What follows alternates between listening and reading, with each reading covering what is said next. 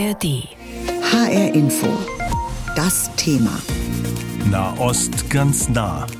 Der Konflikt bei uns in Hessen. Free Palestine rufe auf dem Schulhof Schülerinnen und Schüler, die einen Palästinenserschal tragen, aus Solidarität mit den Menschen in Gaza. Beispiele, die zeigen, der Nahostkonflikt ist längst auch an deutschen Schulen angekommen. Aber dort fehlen oft die Kapazitäten oder das Wissen, um sich angemessen mit dem Thema zu befassen. Diese Lücke wollen die Deutsch-Palästinenserinnen Joanna Hussan und Shai Hoffmann, Deutscher mit israelischen Wurzeln, mit ihren sogenannten Trialog-Workshops füllen. Die haben sie auch schon an hessischen Schulen gegeben, wie letzten Monat in Offenbach. Ich konnte vor dieser Sendung mit Shai Hoffmann sprechen und ich habe ihn gefragt, Sie machen diese Arbeit ja schon länger. Hat sich das Zusammentreffen mit den jungen Menschen verändert seit dem 7. Oktober? Also das äh, Zusammentreffen mit den jungen Menschen hat sich insofern verändert, als dass wir noch mehr Angst, Unsicherheit, Unwissen begegnen. Ja, irgendwie versuchen jetzt gerade diese ganze Situation, die einfach auch vielen Angst macht, die eine Situation, die auch in den Lebensrealitäten von Jugendlichen auch nur eine weitere Krise in diesem äh, ja von Krisen geplagten Leben ist. Also insofern versuchen wir da so gerade ein bisschen die Jugendlichen zu sehen, ihnen Räume zu geben, diese Angst, ihre Gefühle zu äußern und am Ende einfach für sie da zu sein. Wie sieht denn so ein Workshop äh, an so einer Schule konkret aus? Was machen Sie da mit den Schülerinnen und Schülern? Ja, wir nennen es eigentlich nicht Workshop, sondern eher Trialoge. Mhm. Das heißt, wir gehen als äh, Joanna Hassoun und Chai Hoffmann, als Deutsch-Palästinenserin und als Deutsch-Jude mit israelischen Wurzeln, gehen wir in die Klasse, stellen uns meistens vor die Schüler und Schülerinnen, äh, stellen uns kurz vor, sagen, hey, warum sind wir jetzt gerade hier, um mit euch über den Nahostkonflikt beziehungsweise den Krieg in Israel und Gaza zu sprechen und dann beginnen wir mit den ersten Fragen an die Jugendlichen und dann gibt es irgendwann das Emotionsmemory, das zum Einsatz kommt und das ist dann sozusagen die Flanke, um auch mit den Jugendlichen dann über ganz konkrete Gefühle zu sprechen. Gefühle, die sie vor allen Dingen am 7. Oktober, dem äh, Tag des terroristischen Überfalls der Hamas hatten, aber vor allen Dingen auch jetzt gerade haben, wo sie die Bilder und Videos des Krieges in Gaza sehen. Was sagen die da und vor allen Dingen, was für Fragen haben die an Sie? Das sind ganz unterschiedliche Fragen. Ähm, ja, es hat sich eine Schülerin irgendwann gemeldet und äh, die hat einfach ja, ganz naiv gefragt, ob wir glauben, dass der dritte Weltkrieg jetzt ausbrechen wird. Das meldet sich aber auch ein Schüler, der irgendwie fragt, können Sie mir vielleicht nochmal erzählen, wer der Herr Gaza ist? Also da sind, da sind ganz, ganz viele Fragen da. Für manche Hörer und Hörerinnen jetzt erscheinen diese Fragen irgendwie ähm, total bildungsfern. Mhm. Und ähm, das ist ja auch sozusagen Ziel unseres äh, Trialogs ist eben genau diese Räume zu öffnen, wo genau diese Fragen, die man sich vielleicht nicht traut, irgendeinem Lehrer zu stellen, weil er oder sie sie dann bewertet, gefragt werden dürfen. Dabei sind ja auch die Lehrerinnen und Lehrer äh, nicht allwissend und wissen oft ja auch nicht viel mehr als, äh, als die Schüler über den Konflikt. Wie sieht es denn bei denen aus? Kommen Sie mit denen auch ins Gespräch? Trauen die sich auch, ihr Unwissen zuzugeben? Ja, also äh, ich muss hier an der Stelle meine Lanze für die Lehrer und Lehrerinnen brechen. Ich meine, es gibt, glaube ich, es gibt viele harte Jobs äh, auf der Welt. Ich glaube, äh, LehrerInnen sein ist, äh, glaube ich, mittlerweile auch zunehmend ein harter Job, der, glaube ich, von vielen einfach auch mental nicht durchgehalten werden kann, weil super viel Druck, zu wenig Lehrkräfte, zu viel Ausfall und so weiter. Und ähm, dann eben noch von LehrerInnen zu verlangen, dass man ein Thema behandelt, das so komplex ist, dass selbst ich als betroffene Person nicht vollends durchdrungen habe, ist erstens anmaßend. Und solange der eben nicht in den Schullehrplänen fest verankert ist in ganz Deutschland, dass man eben nicht nur bis zum nach dem Holocaust ähm, in Geschichte spricht, sondern eben auch, was 1948 mit der Staatsgründung Israels FF passiert ist, werden wir immer diese diffuse ähm, Situation haben. Bei jedem neuen aufflammenden Konflikt in Nahost werden wieder Lehrer und Lehrerinnen total orientierungslos sein, Angst haben, sich mit ihrem Wissensstand in so eine Klasse oder vor so eine Klasse zu stellen, in der auch immer zunehmend mehr Schüler und Schülerinnen sind, die eben auch diese Betroffenheitsperspektive haben. Hm. Sie selbst sind Jude, das haben Sie schon angesprochen. Ist Ihnen in Schulen auch schon ganz offener Antisemitismus begegnet oder Ihrer Kollegin äh, eine offene Palästinenserfeindlichkeit? Ich wünschte, ich könnte Ihre Frage mit äh, Nein beantworten, aber ich muss sie mit Ja beantworten. Ich äh, muss regelmäßig das Existenzrecht Israels erklären, mhm. verteidigen. Ich muss Rassismen beziehungsweise gewisse Stereotype, denen man Juden zuschreibt, irgendwie entkräften und werde nicht selten auch irgendwie für eine Volksgruppe in Haft genommen. Also ich war schon mal von einer Schulklasse und die Fragen richteten sich an mich, als wäre ich der Regierungssprecher der israelischen Regierung. Jetzt kommen die äh, jungen Menschen ja nicht unbedingt von alleine auf äh, solche Ideen. Ne? Das sind ja oft Vorurteile, die tradiert sind. Denken Sie manchmal, dass Sie vielleicht eher zu den Eltern gehen müssten? Wir denken manchmal, dass es vielleicht ganz sinnvoll wäre, wenn auch die Eltern in dieser Runde säßen. Unser Hoffnungsschimmer ist tatsächlich der, dass wir erreichen, dass diese starren, binären Bilder, die ganz viele SchülerInnen von Juden oder auch Palästinensern haben, dass wir es schaffen, die aufzubrechen. Das ist eine wahnsinnig schwierige Arbeit, die Sie da machen. Haben Sie manchmal das Gefühl, Sie möchten die Flinte gerne ins Korn werfen? Nein, die habe ich nicht, weil am Ende des Tages oder am Ende eines Trialogs gehen wir raus aus diesen Klassenzimmern und äh, bekommen in der Regel von den allermeisten SchülerInnen ein total tolles Feedback. Und das Besondere, dass wir beide dastehen, uns erstens die Zeit nehmen, zweitens kein Mathe-Test oder Diktat oder Vokabeltest schreiben, sondern mal die Schüler fragen, wie es ihnen geht. Total banal mhm. und ihnen zuhören. Und vielleicht auch, dass ich der erste Jude bin, den die Schüler äh, oder Schülerinnen begegnen. Aber ich gehe optimistisch raus. Ich denke, es braucht diese Begegnung, es braucht diese Gespräche, es braucht dieses sich zuhören und oder die Vermittlung, dass die Schüler und Schülerinnen gesehen werden. Wenn es um diesen Konflikt im Nahen Osten geht, dann sind die Betroffenen auch bei uns oft perspektivisch gefangen. Geredet wird nur noch über den vermeintlichen Gegner, die Gegnerin, nicht mehr mit ihm. Aber die Brücken sind nicht überall abgebrochen. In Marburg war die Diskussionskultur schon immer etwas offener, was auch in diesem Konflikt die Gespräche miteinander möglich macht. Und wie das geht, das zeigt uns Lisa Brockschmidt jetzt in ihrem Beitrag. Der Herzchirurg Hamdi El Farah lebt seit 25 Jahren in Marburg. Bei ihm zu Hause an der Wand über dem Esstisch hängen Teppiche. Auf einem steht Palestine Khan Yunis. Das ist der Name einer Stadt im Süden des Gazastreifens.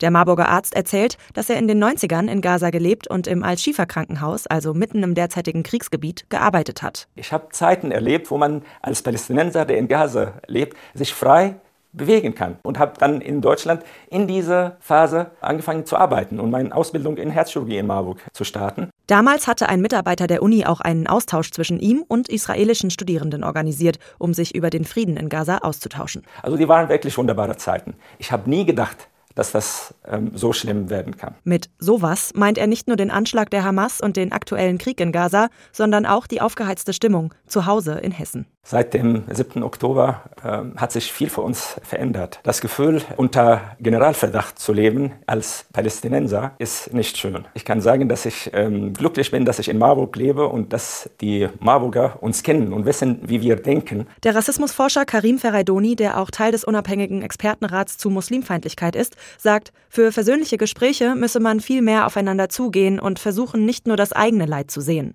Die Menschen müssen sich in ihrer Vielfalt akzeptieren und versuchen, miteinander auszukommen.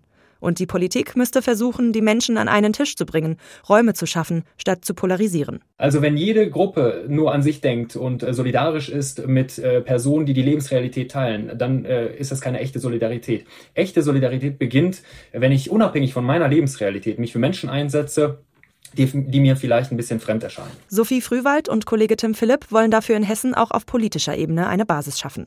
Die beiden sind Mitte 20 und kennen sich vom gemeinsamen Studium in Marburg. 2022 haben sie das Forum Zukunft gegründet und wollen damit einen interreligiösen Dialog in der hessischen Politik etablieren. Unser Ziel war von Anfang an quasi diese Ebene, Religionsgemeinschaften, die sich organisieren, am besten eben interreligiös, mit der Landespolitik äh, noch stärker zusammenzubringen. Und weil das tatsächlich vor allem mit Blick auf Religionsgemeinschaften, die nicht die Kirchen sind, bisher noch nicht ideal funktioniert. Ihre Vision? Eine reformierte Religionspolitik, in der alle Religionen, die Teil der hessischen Gesellschaft sind, gleichermaßen gehört und beachtet werden. In einer Enquete-Kommission, also einer gemeinsamen Arbeitsgruppe, sollen Vertreterinnen aus Politik, Religionsgemeinschaften und Wissenschaft gemeinsame Nenner und frühzeitige Lösungen finden, sagt Frühwald und plädiert für einen systematischen und langfristigen Ansatz. Also wir glauben auf jeden Fall, dass ein gemeinsames Fundament und eine Verständigung mal über eine langfristige Herangehensweise Potenzial dafür bietet, in den akuten Situationen besser zusammenzuarbeiten. Das wird nicht bedeuten, dass sich jeder Konflikt erledigt, aber dass man eben immer einen gemeinsamen Grundkonsens oder einen Minimalkonsens gerade in schwierigen Situationen findet. Seitens des Runden Tischs und hessischer Religionsräte gab es jedenfalls bereits viel Zuspruch, sagt Sophie Frühwald. Jetzt müssten sich nur noch die Fraktionen bereit erklären, neue Wege in Sachen Religionspolitik zu gehen. HR Info, das Thema. Diesen Podcast finden Sie auch in der ARD Audiothek. Rund 3000 Kilometer Luftlinie liegen zwischen Gaza und Hessen und doch ist der Konflikt zwischen Israel und der Hamas ganz nah bei uns, denn die Auseinandersetzungen zwischen Palästinensern und Israelis sind längst auf hessischen Straßen angekommen. Wie sehr zeigt heute Abend das HR-Fernsehen in einem Hessenschau extra um 20.15 Uhr. Leander Löwe ist einer der Macher dieser Dokumentation und ich konnte vorher mit ihm sprechen und habe ihn gefragt, wen habt ihr für eure Doku alles getroffen? Ganz viele verschiedene Menschen haben wir getroffen, also sowohl Experten auf dem Gebiet, einen Rassismusforscher, einen Antisemitismusforscher, die sich mit den Auswirkungen des Konflikts Konfliktes auseinandersetzen, aber natürlich auch ganz normale Menschen wie du und ich, also Jüdinnen und Juden und Palästinenserinnen und Palästinenser, die im Moment eigentlich am meisten in Deutschland, diese beiden betroffenen Gruppen von der Auseinandersetzung äh, betroffen sind und auch leiden darunter. Was haben dir die Jüdinnen und Juden oder was haben euch die Jüdinnen und Juden ähm, geschildert, wie sich ihr Leben seit dem 7. Oktober verändert hat? Die fühlen sich eigentlich alle ziemlich krass in einen Strudel gezogen. Das ist total schwierig, das überhaupt irgendwie äh, in Worte zu fassen für die, äh, in was für einer Schockstarre die sich nach wie vor befinden. Man muss überlegen, dieser Angriff der Hamas auf Israel war ja unbeschreiblich schrecklich, hat einen vorher nicht gekannten Schrecken äh, auch über den Süden Israels gebracht und gleichzeitig sind diese Betroffenen die ganze Zeit in einer Gefahr, äh, antisemitische Übergriffe zu erleiden, angefeindet zu werden. Es gab Drohungen gegenüber jüdischen Menschen ohne Ende in Hessen. Es wurden Fahnen abgerissen vor Rathäusern, die wurden verbrannt. In Hanau wurde sogar darauf uriniert. Und deshalb wurden pro-palästinensische Demonstrationen ja auch verboten, weil eben damit zu rechnen war, dass es zu Straftaten kommen könnte, hat zumindest der Verfassungsschutz gesagt. Und den Menschen geht es total schlecht. Die fühlen sich vermutlich auch nicht sicher in Deutschland gerade, oder? Nee, also die Angst ist natürlich da vor diesen Übergriffen. Es gibt eine sehr große Bedrohungslage auch an Schulen, an den jüdischen Gemeinden, aber in den Synagogen. Und äh, die Polizei hat uns auch nochmal sehr äh, bekräftigt gesagt, dass diese Menschen sich nicht sicher fühlen im Moment äh, bei der aktuellen Situation. Die haben natürlich Polizeischutz, aber Übergriffe kann es immer geben und viele von denen sagen auch, sie versuchen sich im Moment zu verstecken oder ihre jüdische Identität nicht zu zeigen, weil sie eben Opfer von Übergriffen werden könnten, sobald sie eine Kippa aufhaben. Die Polizei sagt eben aber auch, dass es auf der palästinensischen Seite äh, genauso ein Gefühl von mhm. Unterdrückung und von nicht äh, seine Identität zeigen gibt. Das wäre meine nächste Frage gewesen. Nicht nur jüdische Mitbürger, auch viele Palästinenser äh, in Hessen fühlen sich ja äh, unter Druck in dieser Situation. Was treibt denn die am meisten um? Ihr habt ja sicher auch mit denen gesprochen.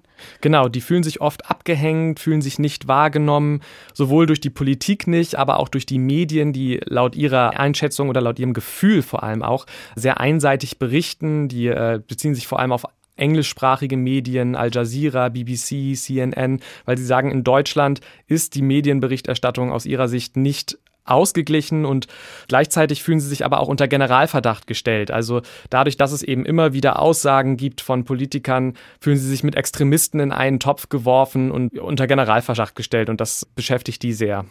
Denjenigen, die auf das Leid der Menschen in Gaza aufmerksam machen, wird ja häufig auch vorgeworfen, sie seien antisemitisch. Wie groß ist die Angst dieser Menschen da in eine falsche Schublade gesteckt zu werden?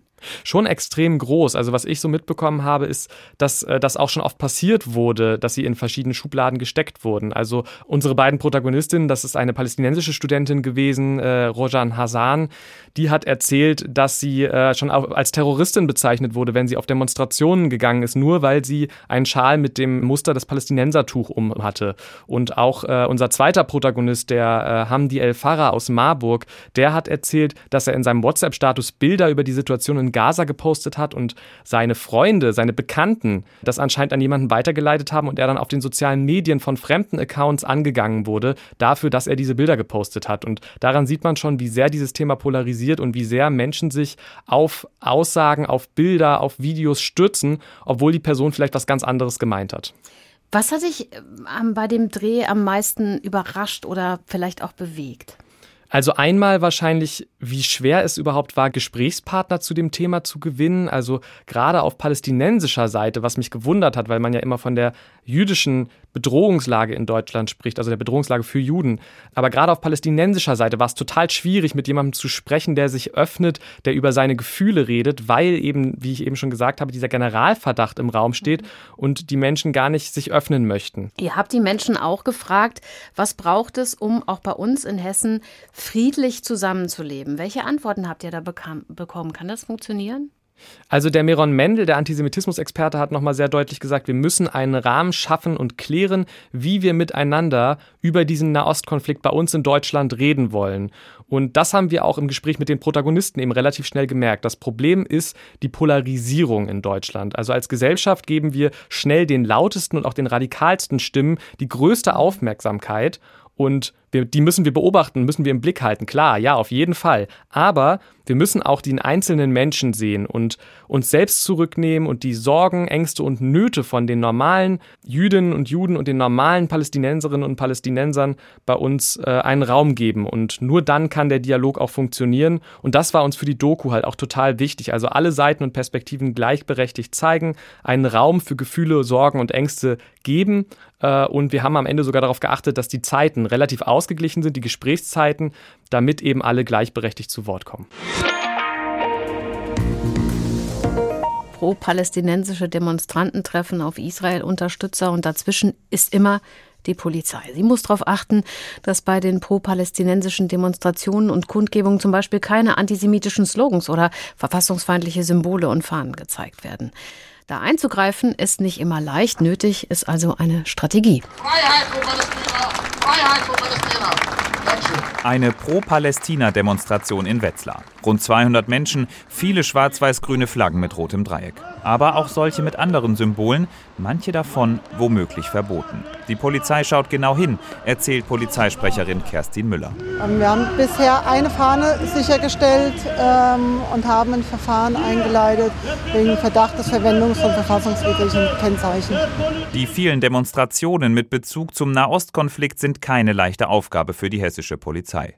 Die Beamten müssen beispielsweise verfassungsfeindliche Symbole oder Parolen bei den Demos überhaupt erst mal erkennen, sagt Frankfurts Polizeipräsident Müller. Es geht um Sprache, es geht um Bildnisse und um Fotos. Bei der Sprache sind Sätze, teilweise Wörter, Satzfragmente, oft in Englisch, teilweise in Arabisch. Wir haben bei den Bildnissen alle Varianten. Das sind äh, Pappschilder, das sind Transparente, oder zum Teil auch Fotos. Äh, und zu guter Letzt haben wir ganz viele Flaggen. Entscheidend sei, dass Polizisten vor Ort sind, die Englisch und Arabisch verstehen. Zusätzlich gibt es verschiedene Varianten, wie die Polizei ihre Beamten auf die Einsätze vorbereitet. Eine Taschenkarte, die jeder mitführen kann. Dort sind die wichtigsten Dinge kompakt gebündelt. Wir äh, transportieren das in Einsatzbesprechungen in unserem Intranet, haben aber letztendlich, was ganz wichtig ist, sachkundige äh, Ermittler des Staatsschutzes bei den Versammlungen vor Ort. Vor Ort geht es natürlich nicht nur darum, die verfassungsfeindlichen Symbole zu erkennen. Wenn welche auftreten, greift die Polizei auch ein. Wir können dann bei wichtigen Dingen sofort reingehen. Wenn zum Beispiel eine Flagge verbrannt werden würde, wenn äh, ein antisemitisches Schild hochgehalten würde oder wir machen es abgesetzt nach Ende der Versammlung wenn die Menschen auseinandergehen, wo letztendlich eine Festnahme dann noch einfacher ist. Dieses Konzept habe bisher gut funktioniert. Schwierig sei aber bei den Pro-Palästina-Demos das Verbotschaos. Immer wieder verbietet die Stadt Versammlungen kurzfristig, es gebe Widersprüche von beiden Seiten, dann entschieden die Gerichte. Wir haben dann Ersatzveranstaltungen an unterschiedlichen Orten und das macht uns äh, das Handeln ein Stück weit schwerer. Wir äh, sind aber ausreichend vorbereitet auch auf solche Szenarien. Das geht bis hin zu konsequenten Auflösungen dann Einsatz von Wasserwerfern oder auch Räumung von großen Plätzen mit einer großen Polizeikette. Es sind Zeiten, in denen der Polizei eine wichtige Rolle zukommt. Auf der einen Seite haben wir die Aufgabe, das Recht auf Versammlungsfreiheit zu ermöglichen, aber insbesondere auch auf die Grenzen zu achten. Ich glaube aber, dass wir auch eine übergeordnete Funktion haben. Es geht darum, dass wir ein Stück weit auf den sozialen Frieden in der Stadt achten und letztendlich äh, schauen, dass sich die Stimmung nicht allzu sehr aufheizt. Eine Aufgabe, die auch in Zukunft viel Fingerspitzengefühl und eine gute Vorbereitung erfordern wird. Diesen Podcast finden Sie auch in der ARD Audiothek. ARD